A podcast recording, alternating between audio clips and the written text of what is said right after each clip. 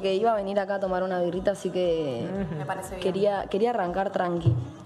Me gustaría preguntarles, eh, como traer a la mesa eh, todo lo que estamos viviendo, todo este contexto que nos rodea, eh, que es algo que por ahí estuve pensando mucho la última semana de cuando me lo pongo a pensar no puedo parar de pensarlo. Estamos eh, en cuarentena. Es, es, es raro todo lo que está pasando. Es como, me puedo pensar cómo me siento yo. Cambié algo de mi, de mi ser. La otra vez estábamos charlando con Mike de algo que me cayó una ficha que fue, qué raro volver cuando todo esto pase, volver a encontrarse con gente de repente y decir, che, ¿vos en cuál estás? Porque yo por lo pronto hice unos procesos tipo eternos, espectaculares. Siento que, siento, opinión personal, que medio que todo el mundo está en una. O que cuando termine la cuarentena todo el mundo va a tener algo para contar de procesos que hizo. No sé. Sí, sí, sí. Yo siento que hice desde abril hasta ahora 30 procesos distintos. Bueno, ¿ves? 30. O sea, ya empezando que arranqué la cuarentena sola, dos meses, en una casa de dos pisos con mi gato, encerrada sin ver a nadie.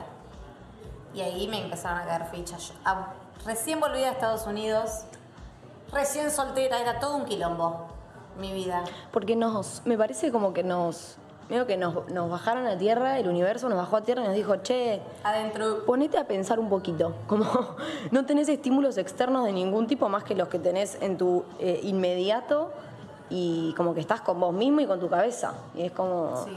por lo menos yo la puse a, a carburar, Carburar. a carburar lindo la cabeza. Mal, mal. Sí, a mí me pasó igual. Me pasó, me pasó como conexión también con gente que, que hacía mucho que no veía y querer conectarme. Como que me pasó también esta cosa de querer hablar con amigas que hacía mucho que no veía. Me- tuve como una cuestión así medio apocalíptica al Bien. principio. Digo, bueno, ¿qué pasa? Me voy a pasar acá, me mudé a esta calle de tres números y acá, que, acá la quedo. Claro. Y, y bueno, fue como eh, un proceso ahí. Y también ser cabeza de, de familia de esa situación. Tres hijos que hay que pilotearla. Bueno, tu situación es re distinta a la nuestra. Eso es- Claro. es, es, es interesante, como, no sé, por ahí de repente nosotras la vivimos un poco más parecida. ¿Y vos qué onda? Y yo al principio dije, bueno, yo tengo que ser el ejemplo, pero no, no me salió. No, no me Claro. salió. Eh, ya fue así. ¿El ejemplo de qué? No, pero digo, ponele. eh, No me hagas enojar. Voy a hacer. No, me, me- aparte me cayó la ficha, ¿qué hago? Porque yo actuaba los fines de semana, cantaba, ¿qué hago? Claro. Y bueno, digo, me voy a hacer Instagramer. Y en eso estoy. Amo. O sea, eso, eso surgió en cuarentena. Digamos que Full. entonces, para, se podría decir que te inspiró un poco la Yo cuarentena. no usaba Instagram, no usaba- Bueno, ahora que lo empecé a usar yo, la gente lo va a dejar de usar seguro, porque yo siempre vengo como un paso atrás. ¿Qué, qué? Las redes sociales dejaron de funcionar esta semana. Esta semana pasó algo happened? extraño. Dejaron de funcionar. Todo. No, ya está, chicas. ¿Qué hacemos con un programa de radio si nadie nos puede escuchar en una red social? Claro. No, bueno, pasó? tendremos que, Hay que muta- hay que resurgir, hay que mutar. Eh, fue una charla que, que tuve hoy con mis compañeros del trabajo que creo que fue, no sé, salió una serie de redes sociales Sí. y varios dijeron como no, borré, borré todas las redes sociales. Y lo, lo até con eso que, que vos nos habías comentado y digo, ¿qué pasó con las redes sociales? No, no. De repente. O sea, ¿pero por qué?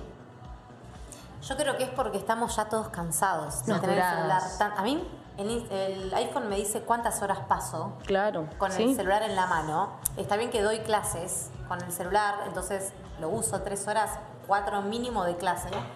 Pero me pasa que tengo 10 horas el celular en la mano. 10 horas de mi día con el celular en la mano mirando pelotudeces que ya no me importan. Claro.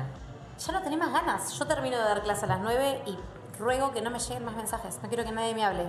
Claro. Si no claro. es algo divertido, o mis amigos, o un chongue, o lo que sea, no me hables. Si sos mi alumno, no bueno, me hables. pero ustedes millennials es como que su característica son las redes sociales. Digo, vienen de hace rato, por ahí están cansados. Sí. No- nosotros, o sea, Para yo vos es cuaren- novedad, de Y repente. Para mí era novedad. Claro. Y ahora que tengo Instagram, todo el mundo se va. No me dejen sola, cuarentona punto millennial. No se SOS. vaya.